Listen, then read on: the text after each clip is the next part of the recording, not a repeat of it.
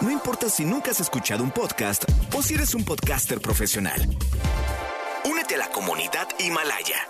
Radio en vivo. Radio en vivo. Contenidos originales y experiencias diseñadas solo para ti. Solo para ti. Himalaya. Descarga gratis la app. No importa cómo estés, siempre puedes estar mejor. Mejor, mejor. Con Reavivadas.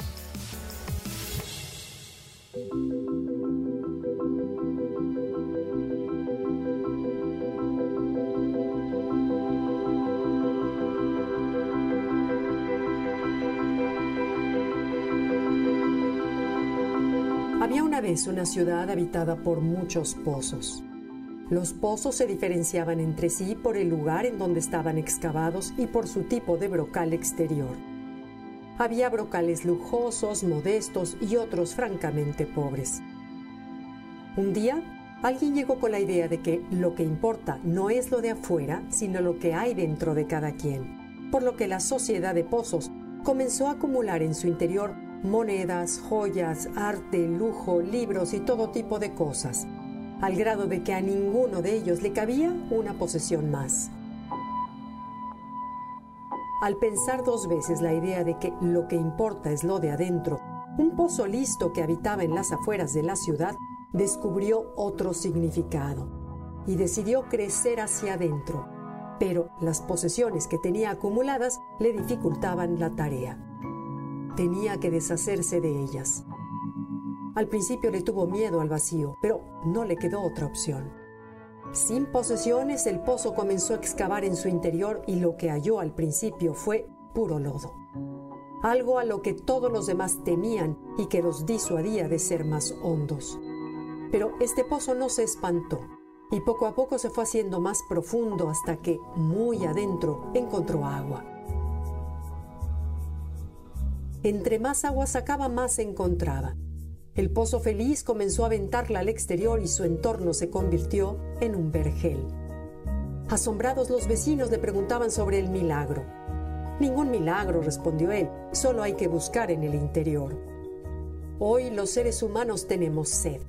Por muchos años, al igual que los pozos, creíamos que la respuesta a lo que buscábamos estaba en el exterior cuando lo vivido durante esta pandemia nos ha mostrado que se encuentra en nuestro interior. Esto es cierto al grado de que, sin importar la edad, el género o la condición social, hoy escuchamos en las sobremesas, en la calle, incluso en el trabajo, una palabra que hasta hace algunos años casi era tabú. Espiritualidad. ¿Será debido a que hoy hay una necesidad de regresar a algo que nos devuelva la paz y la tranquilidad de vida? Con frecuencia asociamos el significado de la espiritualidad con la religión. Si bien son dos cosas que pueden estar vinculadas, no son lo mismo.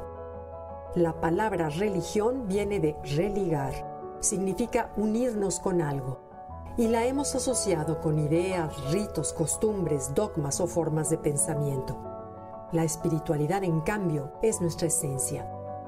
Sea de la religión que sea, nos lleva a una misma fuente, el agua, la conciencia del amor, esa idea o sentimiento de que hay algo especial y grandioso en lo profundo de nosotros mismos.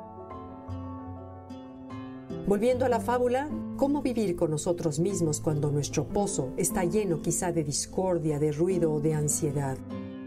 Podemos decir que nuestro problema quizá es creer que valemos por las apariencias, que hemos construido a través de seguidores en las redes, posesiones y objetos para intentar conseguir el cariño, la admiración o el respeto y al mismo tiempo olvidar quiénes somos o nuestras circunstancias. La espiritualidad es la respuesta. Ser conscientes de que la felicidad no va y viene. Lo que va y viene es solo nuestra conciencia. Toca resistir esa inercia que nos tira hacia el exterior para adentrarnos hacia el interior y explorar nuestro propio pozo recorrer lentamente zona por zona, llenarlo con nuestra presencia hasta que se vuelva nuevamente algo familiar. Ahí descubriremos que lo más valioso de nosotros ya está en nosotros, que somos ya en hecho aquello que buscamos, que en el vacío se encuentra el agua. Entre más agua sacas, más agua recibes para hacer de cualquier desierto un vergel.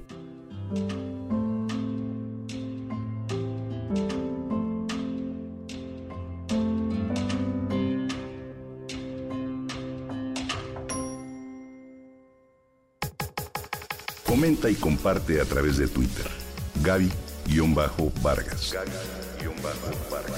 No importa cómo estés, siempre puedes estar mejor.